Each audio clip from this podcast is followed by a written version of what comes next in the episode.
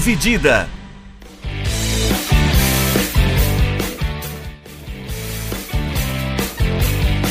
Olá, amigos do podcast Dividida, sejam bem-vindos, sejam bem-vindas a mais uma edição do nosso podcast, a mais um episódio. Né? Essa semana tenho aqui ao meu lado de novo, mais uma vez, como sempre, Vinícius Bringel. Como é que tá, Bringel? E aí, Milani, e aí, pessoal, beleza? Eu sou o Guilherme Milani. Essa semana a gente vai trocar uma ideia sobre jogadores que acabaram mudando de posição durante a carreira, se adaptando a novas funções e tiveram muito sucesso. Jogadores que já tinham sucesso em, nas suas posições originais, né? Claro, e depois que mudaram de posição continuaram mantendo o nível ou até aumentaram né, o, o, a qualidade do seu futebol. É, a gente não vai citar casos de jogadores muito antigos, até porque uma época que o futebol mudou de muitas formas, né? Era mais comum você ver jogadores atuando mais de uma posição, fazendo uma pontinha aqui, outra pontinha ali. É, também não vamos citar casos assim de meio isolados, né? Do tipo Felipe Melo zagueiro, não é um caso que entra. É, e tal e coisa.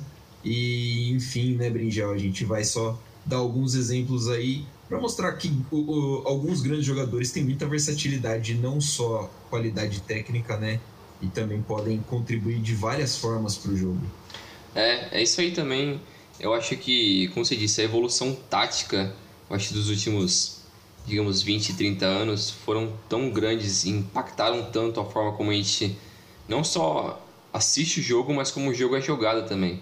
Então muda muito a forma como às vezes você vê um cara que ele tem que ele começa jogando e começa a carreira jogando, sei lá, como um ponta ou como um meia central. Aí conforme ele vai desenvolvendo o corpo dele, ou às vezes como o, o técnico enxerga a capacidade técnica do cara, ele começa a ver, putz, talvez, talvez no meu sistema esse cara vai conseguir utilizar essa capacidade dele melhor em outra função. Às vezes não, não é um negócio tão claro, às vezes é um negócio que demora um pouco para amadurecer na cara na cabeça do, do próprio atleta ou na cabeça do, do fã que está assistindo ali, entendendo, putz, o que, que o cara está fazendo naquela posição ali? Parece meio perdido. Mas às vezes, com o passar do tempo, a gente vai vendo que o cara vai, vai se desenvolvendo. E eu acho que um dos maiores exemplos disso é o Cristiano Ronaldo, que a gente vai citar mais pra frente. Que é um cara que, no começo da carreira dele, era um cara muito franzino, muito, muito driblador. Usava muito dessa capacidade dele da velocidade, do drible, ficar com a bola. E agora ele basicamente deve dar, sei lá, 10 toques na bola numa partida. Isso é muito ainda. Porque ele é um cara que se limitou muito para fazer o máximo com pouco. Então o cara foi meio que evoluindo, aprendendo a conhecer mais o corpo dele. E é engraçado como às vezes uns técnicos têm um dedo para isso, né? Geralmente, como a gente vai mencionar alguns caras aqui, o técnico às vezes olha para um negócio ali e fala, putz, é, eu vou fazer isso daqui. E todo mundo fala que o cara é louco e dá certo. Então, é um negócio que a gente vai ver bastante, assim. E é como você falou, é difícil buscar os jogadores mais antigos, né? Porque às vezes não tinha essa. Não só não tem como a gente ter acesso a esse tipo de informação, que é muito difícil, mas é, acho que a, o conhecimento tático, assim, era, era outro. Então, não tinha é, tanta essa variação. Era muito diferente, né? É. Assim, a, as posições tinham atribuições diferentes também. Então, se for pegar o Newton Santos é o primeiro lateral que ataca mais na história, né? Uhum. Antes dele, os laterais eram praticamente zagueiros.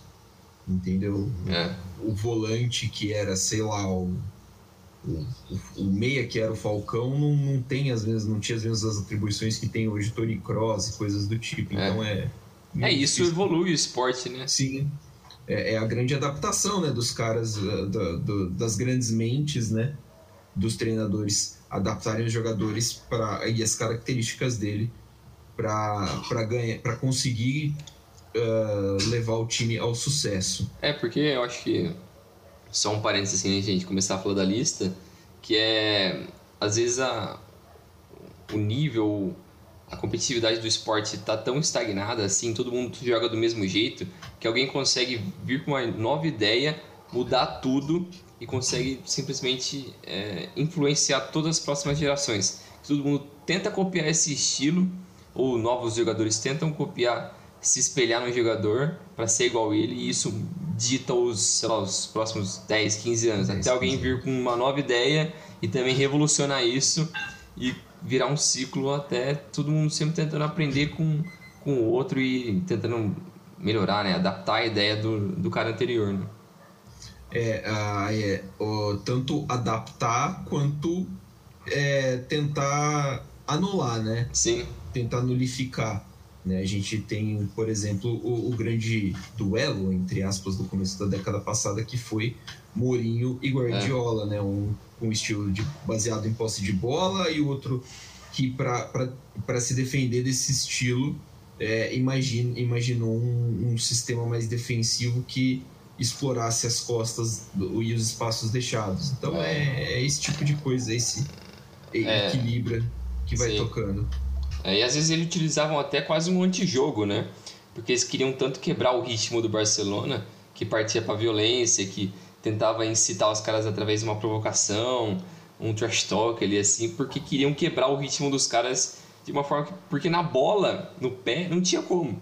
Então eles sentavam de uma outra forma e acho que quem conseguiu adaptar isso foi o não adaptar não, mas vencer isso foi o Klopp depois, né? É, o Klopp desenvolveu um sistema de pressão, por exemplo, é. de pressão de sufoco, né? Uh, o Mourinho, o Mourinho tinha isso da, da questão mais defensiva, né?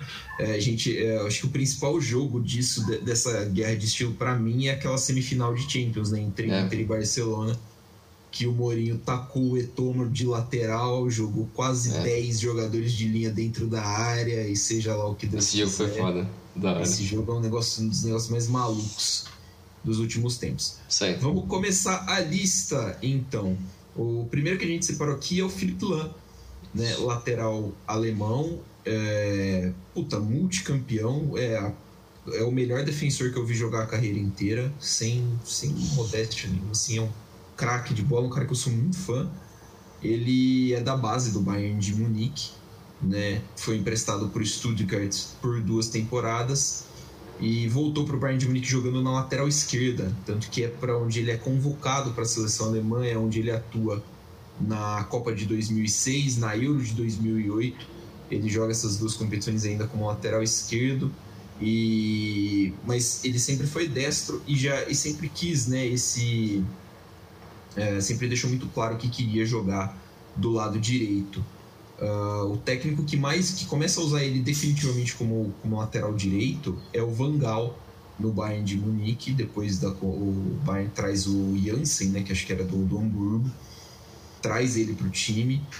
Uh, em uma temporada ele acaba tendo lesões e o tem que ficar na lateral esquerda por necessidade. E depois ele vai para a lateral direita e ali ele vira o dono da posição até a chegada do Guardiola em 2013 que tem a brilhante ideia de passar o Lan para o meio. Né? E aí o Lan vira um jogador de meio campo. É...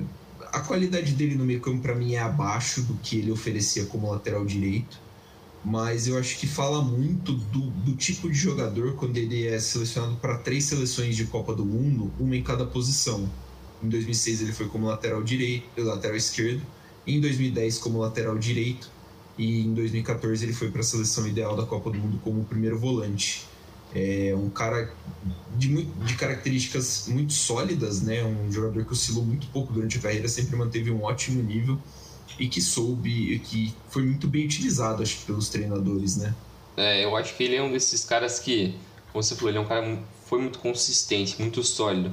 Ele nunca chamou muito atenção, então às vezes é por isso que ele talvez não tenha um reconhecimento é, fora da Europa como ele deveria ter. Que ele com certeza é um dos maiores defensores é, da história. Talvez o maior defensor alemão depois de, sei lá, Beckenbauer, não sei, é, Breitner também. Mateus. É, o Matheus jogava mais como um volante, como né? Um volante, um volante líbero, né? É. É um caso de jogador que também mudou de posição, a gente é. não, acaba, não vai acabar citando, né? Porque é uma evolução meio natural. É. Mas o Lan é um desses casos, né? Porque ele. Você não. Pelo menos eu não lembro de um jogo marcante que o Lan fez um puta drible ou um cruzamento fudido. Mas ele é um cara muito consistente. Ele, ele representava o Bayern. A cara do, do Bayern era o Lan.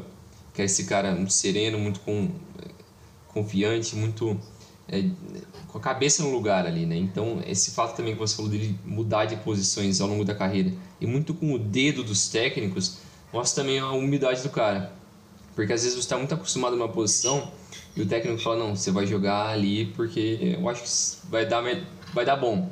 Às vezes o cara pode falar também: Não, pô, mas eu quero jogar aqui. Às vezes tem essa também. E eu acho que mostra um pouco da maturidade dele que sempre começou com lateral esquerdo, depois foi para direita pela necessidade do clube. E também depois, quando o Guardiola chegou, que queria um cara que fosse, entre aspas, o, o novo chave ali para ele, ele foi lá e colocou o Lan ali, porque ele sabia da experiência e da capacidade técnica dele. E depois ele tentou fazer isso um pouco com o Kimmich também. Que é um Sim. cara que virou um, o substituto natural do Lan, não só na seleção, mas também no Bayern, né?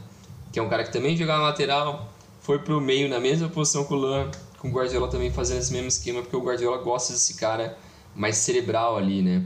Um cara que consegue fazer essa, essa criação mais à frente dos zagueiros.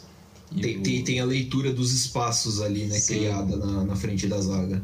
É, e geralmente esse tipo de jogador é um cara que tem que ser muito inteligente, uma visão de jogo muito boa.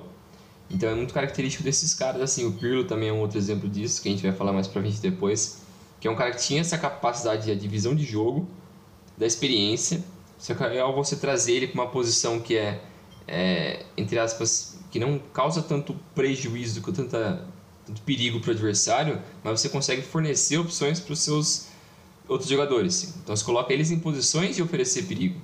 Então, necessariamente, que esse é o mais difícil, né? Você colocar um cara na frente do gol, ou você colocar a bola mais próximo de uma área perigosa para o cara ser efetivo. Esse é o mais difícil. Então, acho que o, quando você tem esse tipo de cara que consegue exercer essa função, putz, é, maximiza demais, né? E, e, você saber usar, né? Claro, é. também. Porque aí você começa a, a, é, O que sempre foi né, a ideia do Guardiola, que é começar a construir desde trás, é. é começar a construir desde o campo de defesa com os defensores mesmo. Então você ter, você poder utilizar essa, essa característica a favor do, do time ofensivamente faz muita diferença. É. O Lan, com o Bayern de Munique, tem oito campeonatos alemães, seis Copas da Alemanha, uma Champions League, uma, uma Supercopa da UEFA e uma Copa de Mundo do, de Clubes da UEFA. Ele foi campeão da Copa do Mundo de 2014 para a Alemanha, ele era capitão dessa seleção. Uhum. É, é um jogador polivalente, um dos grandes da história do futebol alemão, sem dúvida. E aí é, registrado como então como um jogador muito polivalente, né? Porque é. É, você falou do jogo marcante e eu lembro muito do, do primeiro jogo da Copa de, 2010, de 2006 contra a Costa Rica, Alemanha e Costa Rica, que ele mete um golaço. Eu acho que é o primeiro gol da Copa. Ele faz um golaço é, na lateral esquerda, ele traz a bola para o meio do biquinho ali da área, ele mete no canto oposto do goleiro um baita de um golaço. É um, eu acho que é o gol mais bonito que eu vejo ele, que eu lembro dele ter feito na carreira. Mas ele sempre foi realmente um jogador muito discreto. É, tanto que ele tem 16 gols pelo Bayern. É muito pouco, mas ele é porque é, é basicamente isso que a gente falou, ele é, da característica dele, né? Ele também não tem muitas assistências, ele tem 70. Para um lateral, talvez é pouco assim pela é. carreira inteira, mas é o estilo de jogo dele, é um cara muito mais que coloca os caras em posição de oferecer perigo, não necessariamente ele que está oferecendo um perigo ali, né?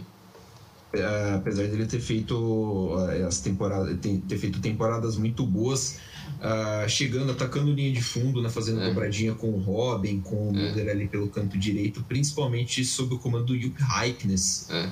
no, no ano da Tríplice Coroa do Bayern. Isso. É, é que eu acho que nessa época também é, foi quando o estilo do, do Heinz favorecesse isso também, né? Sim. E dava para usar mais o, o Lan ali sem expor muito ele. E, é, e deu muito certo também, né? E deu bastante certo, né? Que é outro caso aí de, de treinador sabendo explorar a característica do jogador, né? Sim. Afinal de contas, é esse o, o ponto. É. O segundo jogador é um italiano, né, Bringel? É o Pirlo, que virou talvez o que a gente conheça como principal regista dos últimos 20 anos. É, o Pirlo que pelo menos foi o primeiro cara que eu vi fazer essa mudança de, de estilo, assim, de sair de uma posição e ir para outra e desempenhar ao longo de um longo tempo, ser bem sucedido ali. Porque eu já teve até uma entrevista que o o deu uns anos atrás, quando ele estava no Everton ainda, perguntaram para ele sobre essas mudanças de, de posição de campo com alguns atletas, né? Porque ele fez isso com o Rames no Real, depois ele tá, tentou fazer isso com o Richarlison no, no Everton antes dele sair para o Real de novo. Então, aí ele foi lá e lembrou da história do Pirlo, que na temporada por volta de 2002, 2003, ele trouxe o Pirlo para essa posição de ser o mais ou menos como o Lan foi depois no futuro, que é o primeiro cara à frente dos volantes, o cara mais cerebral. Porque o Pirlo antigamente, nos anos anteriores, né, quando ele estava ainda no Brecha, na Inter, é, no Regina também, foi quando ele era um, mais um 10, né, um cara mais que ficava à frente ali, como um meia central. E eu acho o, o, o Ancelotti tem muito mérito nisso, porque você consegue identificar mais ou menos esse caso do, do Lan quando o cara tem uma técnica muito muito acima da média, ele consegue ter uma visão de campo que, beleza, não acho que o Lane e o Pirlo são os reis da velocidade, nunca foram. Só que eles conseguiam compensar com passes e visão de jogo e controle de bola que outros caras talvez não tinham e que é essencial para quem está na frente do zagueiro, para controlar essa bola e avançar mais no campo. E, e foi muito marcante porque ele ou, talvez seja o cara mais famoso assim que se tornou um primeiro volante a partir dos anos 2000, né? Porque antigamente você vai lembrar de outros caras, é, como você falou mesmo do Falcão, é, o Cerezo. É, o Cerezo. É, tem outros caras que fizeram essa posição, mas eu acho que o, o Pirlo foi o primeiro mais marcante assim que eu lembro. E, e ele teve muito sucesso com isso no Milan. E depois quando ele foi para a Juve, também continuou com esse sendo esse cara mais central, né? Eu acho que ele ajudou muito a, a evolução de caras como o Pogba, que estava no início da carreira ainda, é, e estava naquele início de transição da Juventus para voltar a ser grande. Porque teve aquele período pós-rebaixamento que eles ficaram uns, digamos, uns 6, 7 anos ali bem, bem ruim, que não conseguia ser muito competitivo, não voltava para Champions. E ele foi muito importante para começar aquela sequência de, sei lá, nove italianos seguidos com o Conte, né? É foi é, ele foi um jogador chave né, dessa, dessa Juventus aí ele foi um, um, dos acho que o principal nome. E também da seleção italiana né? Também. Porque a gente lembra que na Copa do Mundo ele também já desempenhava essa função já chegava ali. E, e a função do, do controlador de jogo por trás né? É mais ou menos o que a gente falou do Lan uh, é mais ou menos o que a gente fala do Chave é. né? Daquela função ali de, de pegar a bola receber a bola do zagueiro e entender como que o ataque vai ser formado, é o cara que é responsável por controlar ritmo, por controlar é, basicamente achar o posicionamento certo para o passe encaixar e formar o ataque. Então é um jogador que precisa ser muito inteligente, né? Que é o, o, o playmaker, é o cara que é o criador primário de jogadas. Aqui no Brasil a gente é mais acostumado a ter esse cara perto da área, a gente é, é mais acostumado a ter esse cara é, numa posição, vamos dizer assim, mais ofensiva. Mas principalmente depois, é, a partir dos anos 2000, na Europa, é, esse cara passou a jogar mais, né? é, mais pro centro, mais defensivamente. O Pirlo é um dos grandes nomes dessa, dessa transformação.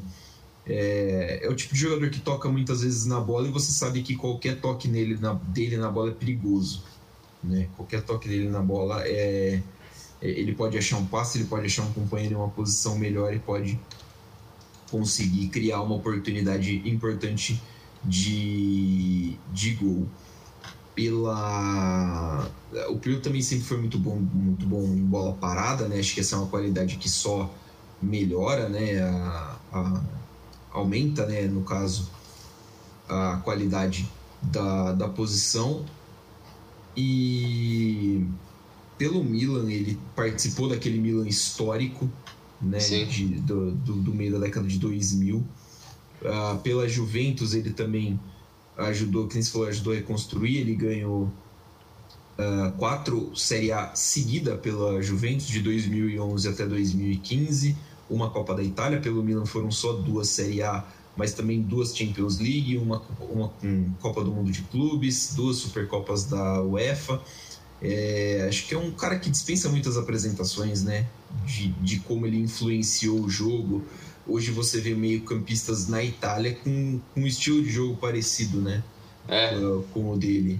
É, então, eu tava até puxando aqui as escalações de alguns jogos dele. Em 2006, que foi acho que o período mais marcante, ele, igual você mencionou, desse período mais vencedor do Milan e dele na Copa do Mundo, o meio-campo ali do Milan era ele, Gattuso e Sidorf.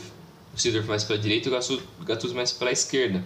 Então, para quem lembra do Gattuso, o cara que batia em todo mundo, ele oferecia esse, esse espaço para o Pirlo poder tomar as decisões dele, dar um espaço dele, criar mais, né?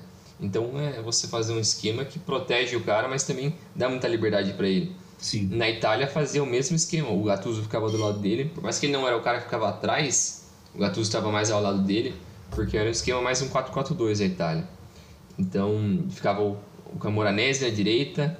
Eu lembro que esse jogo contra a Alemanha jogou Perota, eu acho, na esquerda. E na frente era Tony e Totti. E o Del Piero depois entrou no finzinho, né? Na, na prorrogação. É. Então, era um time que era um estilo de jogo né, que favorecia muito é, essas características dele. E dá pra ver como, de novo, né? Esses caras influenciam futuras gerações. Porque na Itália muita gente fala do Tonali, porque o Tonali veio do Brescia, igual o, o, o Pirlo. Fisicamente eles parecem, mas em estilo de jogo, não tanto. Ele parece até o Tonali até já falou isso, né? Que ele parece mais com o Gattuso do que com o Pirlo. E é mesmo, ele é mais um carregador de bola do que um passador. Sim. Que é diferente do que o, o Pirlo fazia. Mas mesmo assim, ele influenciou gerações. O Jorginho, eu acho que deve ser o cara mais próximo disso mais agora na próximo, Itália. assim, né? É, que é o cara que não vai. Que é, você não vai ver ele arrancando e driblando, né? Você é. vai ver o cara que vai receber a bola e já vai saber uh, qual que é o próximo o próximo passo, né? Isso. O próximo alvo. É... O próximo da lista é voltando para a Alemanha, né? É o Schweinsteiger Isso. que a gente separou. O Schweinsteiger é da mesma geração que o Lan. Eu, se não me engano, acho que eles são nascidos no mesmo ano. Se não me engano, eles estrearam no mesmo ano, 2002, eu acho. É, eles estrearam no final de 2002. O Schweinsteiger é um ano mais novo. O Schweinsteiger é de 84 e o Lan é de 83.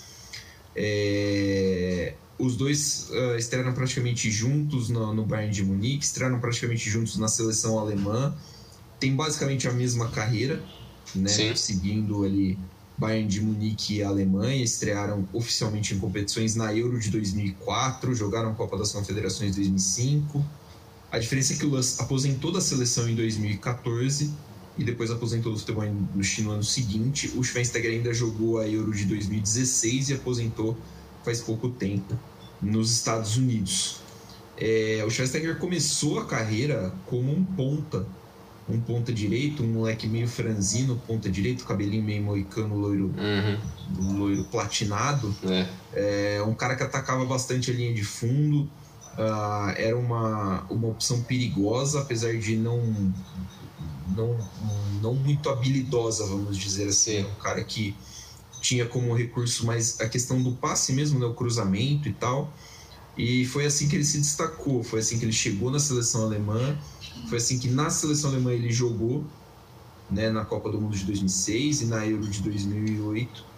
Já pensando no que na Euro de 2008 a Alemanha jogava quase mais no 4-2-3-1, né? Ele já fazia parte um pouquinho mais, fechando um pouquinho mais para o meio e aí chegou o Luiz Van Gaal no, no Bayern de Munique em 2009, né, para a temporada 2008-2009, acho, e simplesmente achou que seria uma boa ideia colocar o Schweinsteiger como meia central para alocar melhor o Ribéry na, na, nas pontas, né? E o, e o Bayern também tinha outras opções nas pontas naquela época. E deu certo, deu muito certo. Ele começou como meia central, e com o tempo passando ele virou um primeiro volante. Ele acabou saindo do Bayern de Munique acho que durante a era Guardiola. 2015. 2015, né? Acho que foi um dos últimos anos do Guardiola ali. Porque ele virou um primeiro volante, mas ele não tinha a característica que o Guardiola gosta do primeiro volante, que ele não era esse primeiro volante pensador e tudo mais. É. Ele é um cara um pouco mais duro. É, você vai. Acho que a galera lembra da, da cena no na final da Copa de 14 dele com o, com o olho cortado, é. né, e tudo mais. É um cara que, que é, ficou um pouquinho visto como mais como um destruidor de, de jogadas, embora tenha sido muito técnico, ele nunca foi o criador principal do, de jogadas ali do meio campo, mas é, acabou passando de um velocista do canto, de canto de campo para um meia que consegue segurar um, defensivamente um, um, um, meio campo, né? Acho que é uma, é uma transição, acho que é uma das mais agudas, né? Que, assim, de, mais opostas assim que a gente vai tratar hoje. É, eu acho que sim, porque as características dele no início da carreira não, não pelo menos não demonstravam que ele iria para esse sentido da carreira dele, de como ser um jogador um pouco mais mais central, mas mais do lado de, defensivo, né? Não era um tanto Sim. um cara de criação. E você mencionou o Vangal, é, ele foi tanto o motivo dele ter saído do Bayern foi justamente o Vangal, né? Porque o Vangal estava no United naquela tava época e apostou nele, falou, não, vem para cá e tal. Se não me engano, ele foi o primeiro jogador alemão da história do United. Sim.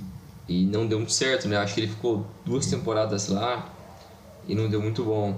É, ele te, o Schweinsteiger sofreu bastante com problemas físicos, é. né? Isso já depois ali de 2012 ele já tinha alguns problemas físicos que estavam meio aparentes e pro, pro nível da Premier League, pra intensidade, pra quantidade de jogos da Premier League ficou meio puxado para é. ele.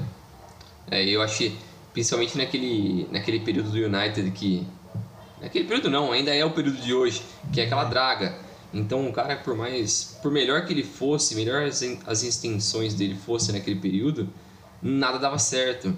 Então, é, era muito complicado para um cara que estava pela primeira vez mudando de país, nunca tinha jogado fora da Alemanha, foi para Inglaterra, outra língua, outro ambiente, e ele tendo que se adaptar totalmente já no estágio mais avançado da carreira. E exercendo uma função que às vezes não era exatamente o que o United precisava dele ali. Então, esses problemas físicos também que nem se falou atrapalha para a continuidade dele no estilo de jogo que, querendo ou não, é Premier League em intensidade, é correria, é contato. E, e eu acho que ele se daria muito bem se ele fosse, sei lá, uns 5 anos mais novo ali. Sim. Aí eu acho que ele ia jogar muito na Premier League. É, o Schweinsteiger é um, é um dos maiores ídolos também da história do Bayern de Munique, né? Ele tem uma história muito bonita com o time é, dali da região, então, tipo, até por isso uh, foi até um choque quando ele saiu, né? Quando é. ele não continuou no Bayern de Munique. É, eu acho aí... que teve um pouco de desgaste também dele com o Guardiola, né? Sim, sim. Esse foi um dos motivos também é. pelo qual ele ter saído, porque o Guardiola simplesmente não. Assim, o Guardiola não usa jogadores muito da característica dele, né? Caras que. Assim, que tem mais esse, essa pegada um pouco mais. É... O cara é 100% destruidor, basicamente, é. né? É lógico que ele tinha uma qualidade no passe, conseguia. É uh, colocar jogadores em, em, bons posicionamentos vez ou outra, né? Mas assim, a, a função primária dele nunca foi essa. Então, o, o Guardiola não usa esse volantão, uh, tanto que chega o Xabi Alonso, que é um, também é. Um, um, volante com, um com uma saída de jogo a mais, né? Um cara é. que se aproxima mais do ataque. E aí o, o Schweinsteiger viu a oportunidade de sair para o Manchester United. Depois ele foi jogar no Chicago Fire. O Chicago Fire da MLS também não é exatamente assim um time, um é. muito bom do período que ele estava lá. E ele decidiu aposentar. Ele também sofreu com lesões lá, mas é, é um cara que do lado do, do pela, pela, seleção alemã uh, tem uma história muito bonita também, né? De, de Copa do Mundo, vice de Euro. Uh, a, ele era dúvida, eu lembro, na Copa de 2014, porque ele estava lesionado no começo da, da competição, tinha problemas físicos, uh, conseguiu chegar a tempo, jogar e ser um, um, uma peça importante, porque o Lan só jogou, eu lembro que o Lan jogou os primeiros jogos da Copa no meio-campo porque o Schweinsteiger não estava disponível, uhum. que a primeira opção do Low era o Schweinsteiger, até porque o lateral direito reserva da, da Alemanha, eu acho, eu não tô lembrando quem que era, mas não era uma opção muito confiável.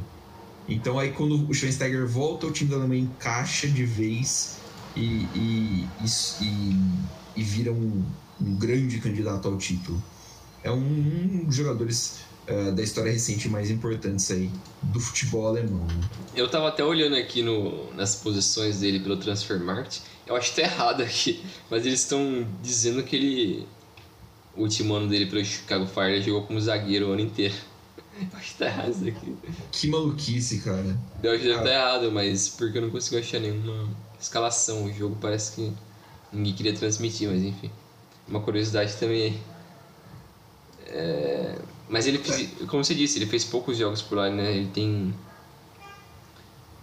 92, é, 92 jogos é uma quantidade relativamente boa. É uma boa, quantidade cara. relativamente boa. É. Você sabe que eu olhei aqui no Sofifa, né, que é. é aquele sitezinho da database do FIFA, e o Sofifa acredita ele como zagueiro só. Não tem nem outras opções. Caralho.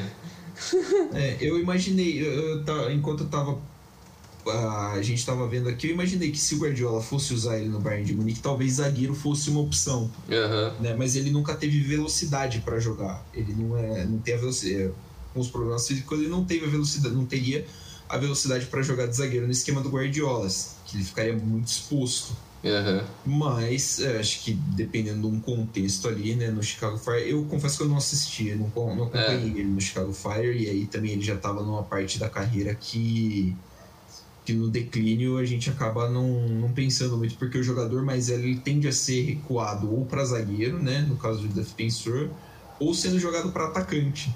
Sim. No caso do, do cara ofensivo, por questões de mobilidade mesmo, né? O cara não vai aguentar ficar correndo, então você coloca ele ali numa posição que ele possa ainda ser efetivo.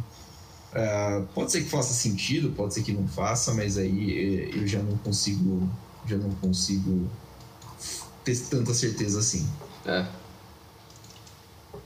É, o próximo da lista, o galês Garrett Bale, que chegou a ser durante bastante tempo até, né, o jogador mais caro é. da história, é, que saiu do Tottenham, saiu do Sunderland ou do Southampton? Ele foi, achei que saiu do Southampton, não foi? Ele foi revelado é, pelo Southampton. É, eu, eu, costumo confundir os dois. Mas ele saiu do Southampton, foi pro Tottenham, do Tottenham pro Real Madrid o, o, o galês que uma vez foi lateral esquerdo, começou como lateral esquerdo, foi para ala, foi para ponta e virou atacante né? na seleção galesa. Ele é atacante. É uma transformação também bem, bem interessante, né? É, tanto que a gente estava até relembrando antes de gravar, né? Como para mim foi muito marcante aquele gol que ele fez na Champions League contra o, a Inter, a Inter campeã da Champions ele dançou em cima do, do Michael brasileiro, acabou com ele naquele jogo. Porque aquele, naquela época, o, para quem não lembra, o início da carreira do, do Gareth Bale, no Southampton e no Tottenham, ele era basicamente um lateral. Ele era um lateral que tinha muita velocidade, ele jogava até com a 3, se não me engano. Então ele é um cara muito ofensivo e conforme ele foi evoluindo, se não me engano, na temporada 2010, 2011, ele começou a jogar mais como um meia pela esquerda utilizando mais essa dessa explosão dele. E conforme ele chegou no Real Madrid na temporada 13 e 14, aí sim que ele começou a virar mais um ponta, né? Ele jogava na, na ponta direita, porque o Cristiano Ronaldo era na esquerda e o, e o Benzema ficava como centroavante. Então, um, esse início dele no Real Madrid foi um, um início mais como um, um ponta. Então, ver como essa diferença ali no posicionamento dele é, é bem maluco. Eles souberam. Acho que quem conseguiu extrair bem isso foi primeiro. É que eu não lembro quem era o, o técnico do Tottenham naquela época. Era o. Ali por né, dois, tinha, tinha Modric, 2008, né? tinha Modric, tinha Van der Vaart, é... É... Era o Roy Hodgson? Era o Harry Redknapp. Harry Redknapp ele conseguiu identificar isso primeiro, né? Que a força do, do Gareth Bale tinha que ser mais concentrada como pelos lados, né? Porque essa explosão dele é muito similar com o que a gente estava falando do Kaká também. Sim. O Kaká era um cara que essa explosão dele era a chave para o jogo dele. Porque por mais que ele tinha uma técnica muito absurda, batia muito bem na bola, tinha uma capacidade técnica muito boa, sem explosão ele não era basicamente nada. Então, a partir do momento que ambos, né, Kaká e Bale, perderam um pouco dessa mobilidade, dessa explosão, caiu muito o jogo deles. Mas o, o Bale, quando no início da carreira dele, quando isso ainda estava no ápice do físico dele, que ele conseguia simplesmente sair correndo feito um maluco, sem parar, cara, não tinha como. Ele era um dos caras mais velozes do mundo e a perna esquerda dele era um absurdo. Era um absurdo. Tanto que ele é uma máquina de fazer golaços, fez gols em final de Champions, é, tem inúmeros gols dele pelo Real também, muito importante, pelo Tottenham. Então é um cara que a esquerda dele era. O lado do campo dele era ridículo, era absurdo demais. Eu acho que também quando ele foi pro Real Madrid, naquela negociação que durou umas duas temporadas ali, que na, nas janelas ficavam falando: ah, será que agora ele vai pro Real? Será que não vai? E ficava naquele vai, não vai, porque o Florentino Pérez não queria pagar o que o Levi estava querendo, né? Que era mais de 100 milhões e depois eventualmente eles pagaram esse dinheiro. E na primeira temporada dele ele já foi campeão da Champions. Fazendo gol na final, né? Fazendo gol na final, porque ele teve essa mudança, né? Não acho que ele foi a principal peça que mudou no Real para conseguir é, virar um time campeão de Champions, mas ele foi muito importante, né? A velocidade dele no canto do campo era, era ah. absurda, a potência dele. O Bale no auge é que, beleza, ele virou um meme. O cara virou zoado, é. ah, porque ele joga golfe, porque ele vive machucado, porque ele e tem vontade ele não de jogar. se importa mais, né? Tipo. Não tá nem aí, só se importa. Tem até aquela bandeira. É, Gales, Golfe, Real Madrid, prioridade. Madrid, dele. né? É. Prioridade, lista de prioridade. Então, ele virou meme, mas pra quem acompanha, sei lá, de 2010 até 2016, pô, o Bale era um dos melhores O do mundo. Bale era um absurdo, cara. Ele O era muito um surreal, ele era fora do comum, jogava muito, ele era um dos melhores do mundo fácil, assim. Tanto, tanto que não era absurdo a gente comparar em potencial o Bale e o Neymar, né? Sim, eles Hoje é. eram ali. É, sim, hoje. Hoje é, tá? É. Mas assim, naquela época você via que o Neymar, as- principalmente na primeira temporada do Neymar no Barcelona, que ele não, não se adaptou muito bem logo de cara, É, que ele teve um período assim, e o Bale estourando, estourando, e o Bale jogando muito por Gales, e o Neymar às vezes não conseguindo replicar o mesmo sucesso pela seleção brasileira, e assim, as comparações eram. As comparações elas existiam, né? Mas o. era inevitável absurdo. também É. fazer essa comparação, né? Porque eram as duas grandes contratações daquele período para Real e para Barcelona. Então tinha aquela expectativa, pô, quem vai dar mais certo? Pô, o Bale ali foi mais caro, mas tá fazendo mais. Quem que vai ser, entre aspas, o sucessor de Ronaldo É. e Messi ali? E no fim nenhum dos dois viraram sucessor. É, e, no fim, e no fim das contas, passou quase 10 anos e a gente ainda tá procurando o sucessor do Cristiano É. Ronaldo e do Messi. Né? É um absurdo um É loucura desse. isso. É, Eu acho que não só pela qualidade dos dois, que é muito difícil achar um sucessor, mas também porque tem um- uma certa culpa de Neymar e Bale nisso. Porque eles Sim. mostram uma falta de vontade, às vezes, uma falta de, comprometimento. sim, de comprometimento com a equipe, com, com um planejamento a longo prazo, né? De falar, não, eu quero ser o maior nisso, eu quero todo ano ser putz, o máximo. E você não consegue enxergar isso no Bale e no Neymar. E é um pouco triste pelo talento absurdo que eles tinham num certo momento ali. Você vê o ápice do Bale e do Neymar, é surreal. Eu ainda acho que o Neymar é mais jogador como Sim. um todo, assim, né? Mas o ápice do Bale era, era muito absurdo. Tanto que pra mim, sei lá, ele era top 4, 5 ali naquele período do auge dele, no mundo. Sim. Ele era um dos melhores do mundo fácil e jogava era- muita bola. E É que- realmente. É que é, é aquelas, né? Ele se machucou e aí ele parece que perdeu o ânimo e ele não. E, e eu não sei é, o que que é, mas ele. Não sei se ele nunca se deu com, com, com o Madrid, com a Espanha. Ele não sabe falar espanhol, velho. É, Entendeu? O nego tá lá na, na Espanha desde 2013, vai fazer quase 10 anos de Espanha lá. ele não liga. E ele simplesmente não sabe falar espanhol, tá ligado? Então é falta um pouquinho do comprometimento. Dentro de campo, cara, ele sempre foi muito bom jogador. É. Ele decidiu duas Champions pro Real Madrid, né? Não é pouca coisa. É, fez golaço em final de Champions, teu gol de bicicleta em final de Champions. É assim, é um absurdo. Mui- Muita bola. E, e, pela, e pela seleção de Gales, ele joga numa posição mais, mais dentro da área, né? Que eu É. acho mais curioso. Que ele é um cara, ah, não exatamente referência, mas ele não busca tanto, ele não explora tanto o corredor, né? Não vai buscar bola no meio campo para explorar um corredor. Ele tá ali mais perto da área para receber e finalizar, que é o, outra das características fortes dele, sempre finalizou muito bem. É, Eu acho que isso é um pouco do, da falta de qualidade no elenco de Gales, né? Aí, Ah, é, aí quando aí você sim. tem o melhor cara seu, você tem que usar da melhor forma Você tem que possível. usar da melhor forma possível, né? Você É. tem que fazer a bola chegar. e o cara tem que se virar. É. É, mas ele conseguiu desempenhar esse papel bem, né? Afinal de contas, Gales chegou a duas Eurocopas. Sim. Não é, não é um país habituado a jogar competições de seleção, o país de Gales, principalmente porque os melhores jogadores sempre tenderam a, a, sair, né? A, serem, a se declararem jogadores ingleses, né? É. Quando tinha oportunidade. Então, é, é, é muito interessante que ele seja essa bandeira, né? Dessa grande geração essa principal geração galesa, a ótima geração galesa, uhum. e, e tenha sido um jogador que tenha mudado bastante assim de posição, tenha passado por várias partes do campo durante a carreira, muito embora, né, quem se falou, tenha faltado um pouquinho só de comprometimento e, e vontade. Ele, é. Essa última passagem dele pelo Tottenham, ele fez 34 jogos e marcou 16 gols. É, eu não acompanhei regularmente, assim, semana a semana, mas ele, eu achei que ele foi bem, né? Ele foi assim, pareceu. Pelo menos ele pareceu mais uh, participativo do que ele parecia com o Real Madrid.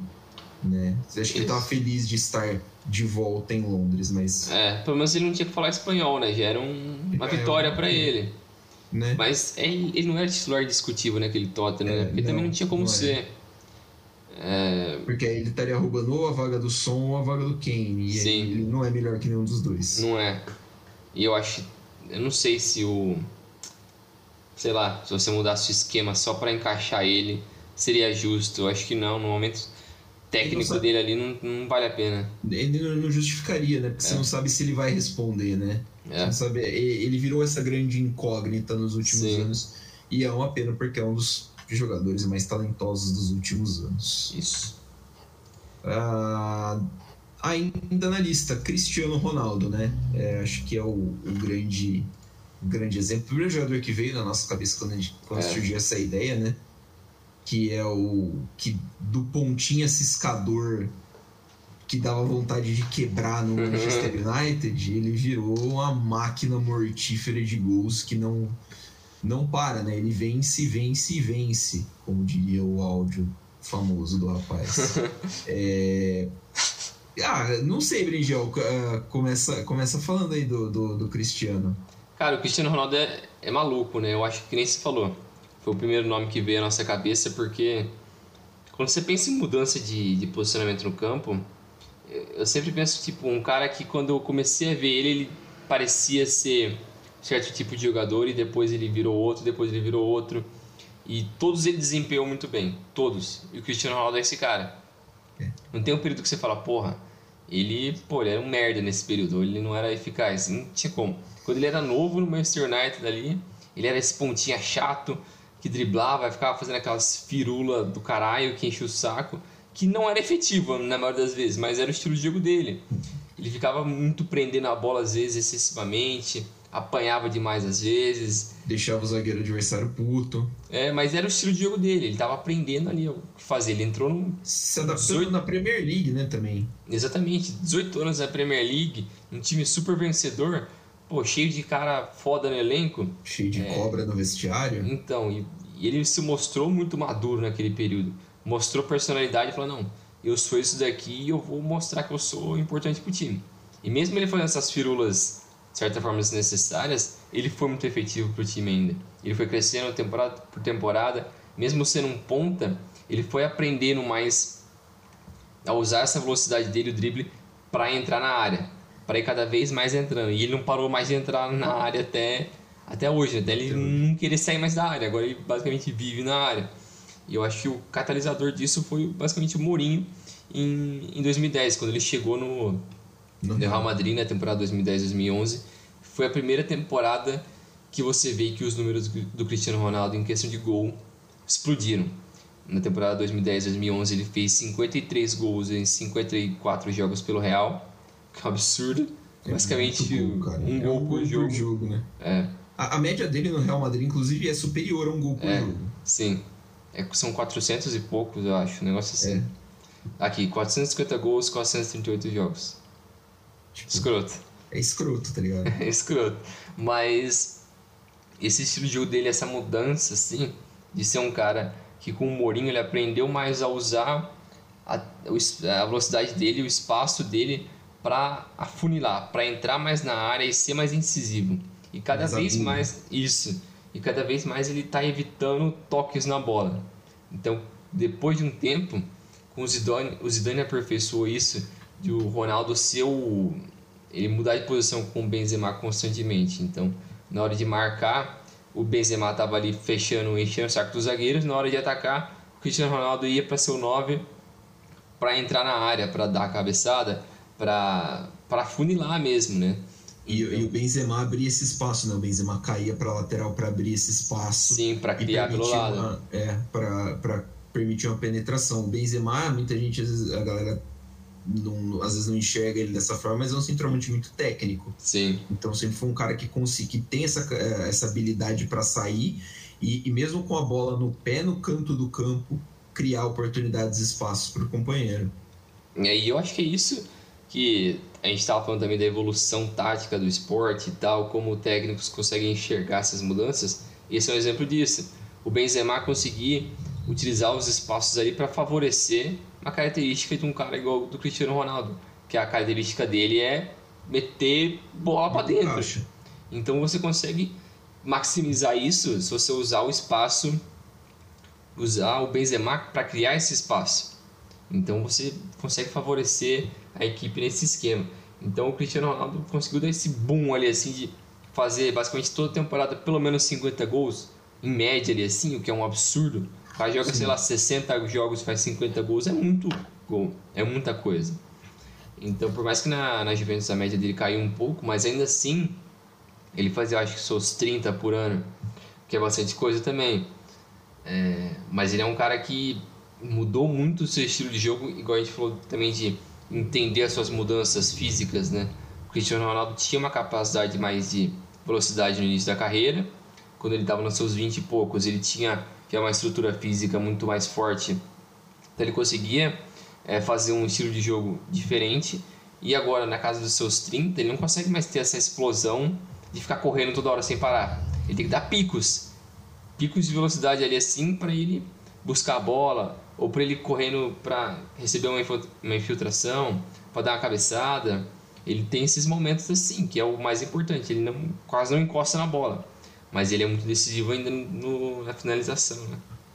Sim, é, se tinha falado da, do da, da qualidade goleadora né, do Cristiano Ronaldo e na Juventus a média dele é em três temporadas foram 33,6 gols por temporada. Né? Ele teve uma temporada, a primeira que ele fez 28 só, na segunda ele fez 37 e na, e na terceira ele fez 36. Pelo Real Madrid, ele fez 33 na primeira e de 2010, 2011 até 2017, 2018, ele não teve nenhuma temporada com menos de 40 gols. Monstro. Para fins de comparação, porque a galera fala, ah, mas né, pô, 40 gols para o Cristiano Ronaldo é normal. Para ele pode ser. O Ronaldo Fenômeno tem uma temporada na vida dele com mais de 40 gols, que foi 96, 97 com o Barcelona é 47 e o Cristiano Ronaldo tem três temporadas no Real Madrid abaixo dessa marca. Todas as outras são acima. Assim, ele, ele se transformou num cara muito letal com, com o Mourinho, uh, muito inteligente sob o comando dele e, de, e depois do Ancelotti, de saber explorar é. espaço, de saber finalizar. Ele é um Cara, ele talvez seja o melhor cabeceador que eu já vi. Ele talvez é, seja um dos melhores é finalizadores que eu já vi. Ele tem um controle de espaço muito. É muito impressionante como ele sabe onde ele tá, a posição que ele tem que estar e, e, e como ele se posiciona da melhor maneira para chegar na bola e fazer o gol. É. Tanto por isso ele é o cara dos gols nos acréscimos. É, é, é muito absurdo. A gente comentou né, quando a gente estava fazendo os, o, o, passando por cima da, dos jogos da Champions. E, pô, o United ganhou com o gol do Ronaldo no final. O United uhum. empatou com o gol do Ronaldo no final. E Ficar puto. Né? Tipo, como que ele consegue? É isso, ele é um cara mentalmente muito inteligente. É. E, e hoje o aspecto mental no jogo é cada vez mais forte. E um cara que sempre soube se posicionar e sempre foi muito competitivo para conseguir uh, se colocar na melhor posição para fazer os gols.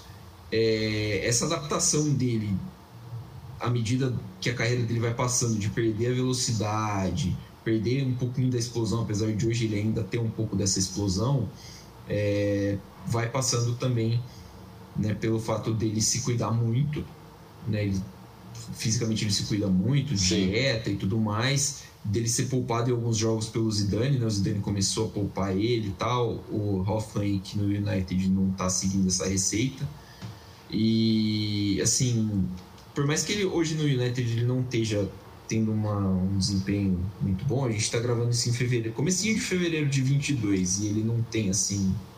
É, o United, para variar, é uma grande caçamba de lixo pegando fogo. É, tá todo mundo descontente. Ele não é um encaixe nesse ataque, do, é. nesse estilo de jogo do Half-Flank, porque ele não pressiona. Porque se você botar o Cristiano Ronaldo para pressionar zagueiro, você vai perder o Cristiano Ronaldo muito fácil. Ele tem 37 anos, afinal de contas.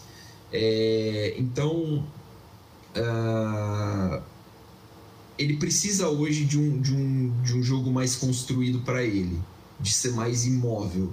E você sabe que se você fizer a bola chegar nele, a possibilidade dele não entregar é muito baixa. Sim. Ele é um ótimo finalizador, ele é um ótimo cara que se posiciona muito bem, então é, é, o retorno com ele é praticamente garantido. Né? É, um dos, é, é um dos grandes jogadores da história do futebol, top 5 top 10 com certeza. Sim. Top 5 ali já é discutível, mas aí vai de gosto. Então, assim, é... um cara que se adaptou a, em times diferentes, com treinadores diferentes, em contextos diferentes, né? Juventus, todo o período que ele pegou do Real Madrid, não só do Real Madrid vitorioso da parte final da década, mas do Real Madrid que estava lutando para voltar a vencer no começo da década, que não foi fácil, e agora no United é, mostram que é um jogador que tem extrema facilidade de se adaptar ao que a, a estilo de jogo diferente, né? Um cara que contribui muito pro coletivo. É, eu acho que é basicamente essa é a principal característica dele ao longo da carreira.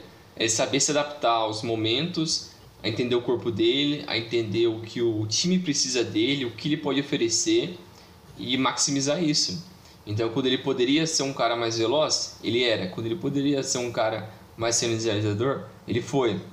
E, e agora, é que nem você falou, o Manchester United não coopera, mas ele também não encaixa porque o que ele pode oferecer para o time não é o que o time precisa. Então é. é, é um negócio complicado. O United não precisa de um cara. Beleza, ele é um puta finalizador, ele é um líder, beleza, mas agora talvez fosse a hora do United precisar de um cara mais novo que fizesse outras funções no campo. Para o que o resto do time tem talvez fosse melhor isso, mas.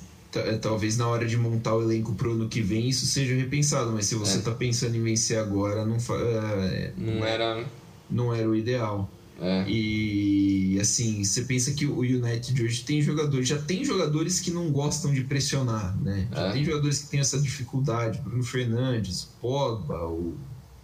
e outros jogadores que não, não vão te entregar tudo isso. Você adicionar mais um cara, você tá ferrando o time, tá ferrando o cara. E eu acredito que numa briga entre Ralph Hunt e Cristiano Ronaldo, a torcida do Manchester United vai ficar do lado do jogador. Sim. Que é um cara que já é ídolo do time. Então. É, e um cara que, que, igual eu falei, potencializa, se você souber potencializar a característica dele, ele vai te entregar. Na Premier League ele consegue te entregar 30 gols. É. Assim, tipo, ele, ele, ele vai conseguir. Né? Eu só fico curioso para ver também como vai ser essa reta final do United, né? Desse ano. Porque o Hungry não tá muito bem, o time não tá no top 4 da, da Champions. E se você esperar mais uns um, dois meses, fudeu. E o time não evoluir, no caso, né? Não melhorar. Então o que, que o time vai fazer? Vai mandar o Rangnick embora e trazer, sei lá... Não sei, mano. Trazer o Ferguson para um quem mês. Quem que vai trazer, né? Vai trazer o Zidane? É uma bucha, é, mano, é uma bucha. É difícil. O United ainda tá bem, né? Eu, tô, eu acabei de abrir a classificação aqui. O United tá um ponto da classificação da, da Champions que tá na mão do West Ham. Então, tá com um jogo a menos. Mas tem. Tá em sexto, não é? Quinto? É, em sexto. Sexto. Uh, o West Ham tem 40, é o quarto, o Arsenal é o quinto com 39 e o United é o sexto com 39. Só que o Arsenal tem 22 jogos, o United 23 e o West Ham 24. É difícil porque, assim, eu imagino que seja muito difícil para o jogador do United se motivar a jogar com o Rank sabendo ele não vai ser nosso treinador ano que vem. É, é complicado. Se der aquele. Se der aquele último. Aquele final push ali assim, só pra, mano, vamos tentar fazer esse ano pelo menos dar certo e ano que vale vem. Vale a pena. Isso, ano que vem a gente repensa isso daqui e tal, vamos planejar melhor. É, Mas é. Acho que o atrito é meio grande ali no vestiário. Tem é. muito jogador que é descontente. Mas o Manchester United, cara, é, é desde a saída do Ferguson, desde a aposentadoria ali da, é. daquela classe de 92, que é a geração, acho que é a geração mais vitoriosa da história do time, é, é muita baderna, né? É. Muito, é. muito complicado o ambiente. Então, acho que tudo isso tem um fator, né? O Sim. United é o maior time da Inglaterra e aí por isso sempre vai ter essa cobrança de de estar na cabeça, né? Principalmente Sim. com o Manchester City tá traçando o título igual tá traçando. Sim. É... Menções, vamos abrir a parte de menções honrosas aqui, Bringel? Vamos, vamos. Puxa aí. Cara, tem alguns aqui que dá pra gente mencionar. O, talvez o principal deles seja o Messi que querendo ou não, ele é um dos caras que mais mudou de posição também, ou foi mais marcante a mudança de posição dele nos últimos anos. Na última década, né? Que Sim. foi quando o Guardiola trouxe ele para falso 9 e popularizou mais esse termo, né? Quando é um cara que joga como 9, mas ele não é o centroavante, ele é assim, o cara empurrador de bola. A, ele... a referência, né? Tipo, Isso. físico que vai brigar no meio dos zagueiros. Ele, usa, ele jogava mais de costa para defesa, né? Então ele usava mais a posição dele para contribuir para os caras que entravam na diagonal. Então ele criava mais espaço ali, assim, criava mais oportunidades. É, o Messi começou como um ponta, velocista ali, driblador, foi para falso 9 e hoje em dia ele é ele atua mais à direita para o meio, flutuando, mas mais em uma parte mais central, né, criando mais uh, o jogo do que sendo mais um cara mais agudo, porque querendo ou não tem mais velocidade, né, é diferente a explosão e tudo mais. Hoje ele é o criador, né? De, é o pensador de jogada e não tanto mais um, um, um, ponto final de jogadas, né? Isso. E ele é um cara extremamente criativo e, puta, um, um gênio passando a bola também. Isso. Ele é fora de série, Messi. Fora, é. Absolutamente fora de série. É... Outro aqui que a gente pensou em citar, o Henry, né? Que começou aparecendo como um, um ponta mesmo, né? De fato tanto no Mônaco depois quanto na Juventus e depois acabou se transformando num centroavante de área e sei lá, né, um dos mais letais da década de 2000 no Arsenal e depois no, no Barcelona, né, um cara que explosivo, ótimo finalizador, um drible curto também muito bom é. E mais um dos que marcou marcou época, mas como ele não, te, ele não teve um, um destaque tão grande como ponta, né, para estar tá figurando aí. É, acho que foi muito no início da carreira dele. Eu até li um pouco que nesse início de carreira dele como ponto ele tinha muita dificuldade de fazer gol. Esse era um problema dele. E, e quando ele chegou no Arsenal, ele conseguiu trabalhar isso melhor, virando mais um atacante e virou um puta de um goleador. É, outro cara que também que teve essa mudança de posição foi o Mascherano, né? Que ficou por muito tempo conhecido por jogar como um volante, como um cara mais brigador, ele assim, um cara da, da violência, digamos assim. É, sim, né? Mais pesado, né? Tipo, é, não aliviava. Sim. Ele era um cara ficou mais marcado por conta disso, jogando assim no, no Corinthians, é, no, no West Ham também, depois no Liverpool. No Liverpool. E no início dele no Barcelona, só que no Barcelona ele teve um período que ele da metade pro fim, né, ele começou a jogar mais como um zagueiro. E eu acredito que foi mais uma questão circunstancial do que realmente uma, uma característica dele que chamava o, o estilo de jogo para ser zagueiro. Porque o time perdeu o, o Puyol, que se aposentou, e teria que alguém jogar de zagueiro com o Piquet. E acabou sobrando basicamente pro, pro Mascherano, Mascherano, porque não tinha outro zagueiro, outros jovens que apareceram, nenhum se consolidou. E pro estilo de jogo do Barcelona ali, que era de muita pressão, né? Os zagueiros jogando basicamente na faixa central do campo. Então, um cara como Mascherano que tinha uma capacidade técnica boa por ser volante de origem, ajudava bastante, né? Ele foi bem efetivo ali assim, mas pelo menos para mim ele não ficou marcado assim como um cara que foi o zagueiro. É, é ele é, é, eu concordo com você, ele sempre foi, ficou assim mais marcado como volante, né? É. Na Argentina ele, ele sempre funcionou entre num, numa espécie quase como um híbrido, né, entre os dois. Vez jogava no meio, vez jogava de, de, de zagueiro, né? Na Copa de 2014 que ele foi muito bem, uh, mas no, no Barcelona foi mais uma oportunidade mesmo ali de opa, talvez se a gente testar o Mascherano aqui a gente possa economizar alguma coisa, é. deu certo. E, e, acabou dando certo por um bom tempo. Ele é um cara muito querido ainda em Barcelona, é um ótimo jogador também. O Mascherano que fez um gol só pelo, pelo Barcelona, acho que foi no jogo de despedida dele. Mas eu tava tentando lembrar quem que foi o técnico. Foi o Tata que puxou ele pra zaga? Eu acho que foi o Tata. Foi o Tata, né? É que é, e eu imagino que ele que seria mais ou menos o que foi o, o, o que seria feito do Schweinsteiger caso o Guardiola não tivesse é. não tivesse entrado em atrito com o Guardiola e resolvesse ficar no Bayern de Munique. Isso. E aí fechando mais essa lista de menções honrosas, o de Maria, né? Isso. O de Maria que é o surge como pontinha do Rosário Central, pontinha do Benfica, chega no Real Madrid para jogar aberto, ou seja, numa linha de quatro no meio campo, no, no três ali do ataque, né? Uh, no United ele chegou a jogar como meia central, no PSG hoje por vezes ele joga como meia central ou um meia mais aberto recompondo, né, fechando porque ninguém naquele ataque volta para marcar, mas é, a, a, principal, a principal mudança mesmo foi na temporada da décima, isso, que é 13, 13 14, 14, né, Bringel, que ele foi o criador ali daquele, daquele Real Madrid. Isso, ele era a engrenagem daquela equipe, né? Jogava num meio campo que era o, o Xabi Alonso, o Cross, às vezes o Kedira. O Cross acho que chega depois, o Cross acho que chega depois da Copa. Pro, Isso, verdade. É, ele não chega no primeiro título. É o Xabi Alonso, Modric, o Modric. e o, e o Kedira às vezes. Isso. O Kedira jogava às vezes, porque o Kedira chegou, se não me engano, junto com o Ozil.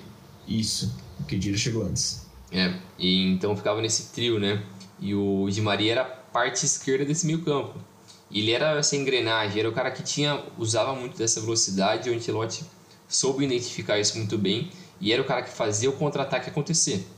Com aquela velocidade absurda, jogava a bola para frente, muito intenso, tanto que essa capacidade dele de ponta, né, de ser um cara que abre muito espaço, favoreceu muito dele no desse lado jogando pelo lado do campo mais pelo meio, né? Então foi Sim. o auge dele, mas ainda assim depois ele voltou para para ponta, onde eu acho que o time, os times que ele jogou tinham mais facilidade de usar ele por ali. E ele continua sendo um super bem efetivo, né? Eu gosto muito de Maria, eu acho que ele é um cara super subestimado, o pessoal não dá muito valor para ele. Ele é um baita assistente, o cara joga muito, super criativo, dá ótimos passes, muito rápido também. Gosto muito, ele é um essa geração argentina é um dos melhores ali. Eu também gosto muito, é um cara que eu esperava pouco, na verdade, no, no começo de carreira. E entregou muito, entregou é. muita coisa, né? Jogou em grandes times e tal, mas é um grande assistente, é um grande passador. Ele finaliza bem. Sim. Né? Até, até hoje ele é uma peça importante do, do, do esquema da seleção argentina. Então é um cara que tem a sua importância reafirmada. Ele. Eu tava vendo hoje uma matéria que parece que ele não vai continuar no PSG para a próxima temporada, né? O contrato dele tá para vencer. Vamos ver para onde ele vai, porque ele tem bastante lenha para queimar ainda. Sim, né? tem é um mercado. Que, é, ele tem acho que já uns 34 anos, é isso que ele tem? É uns 33. É. Ele faz aniversário daqui 4 dias, dia 14 de fevereiro ele faz 34.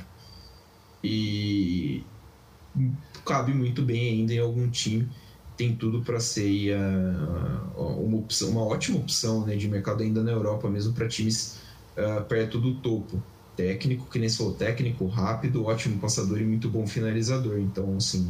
É. é e, e, cabe, né? Cabe nessas, nessas funções diferentes também dentro do campo. Sim, também acho.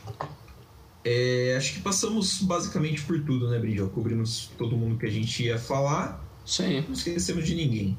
Isso aí, cobrimos a maioria dos caras que marcaram esses últimos, digamos, 15, 20 anos, né? Que tiveram mais mudanças de posicionamento. Acho que foi basicamente por aí.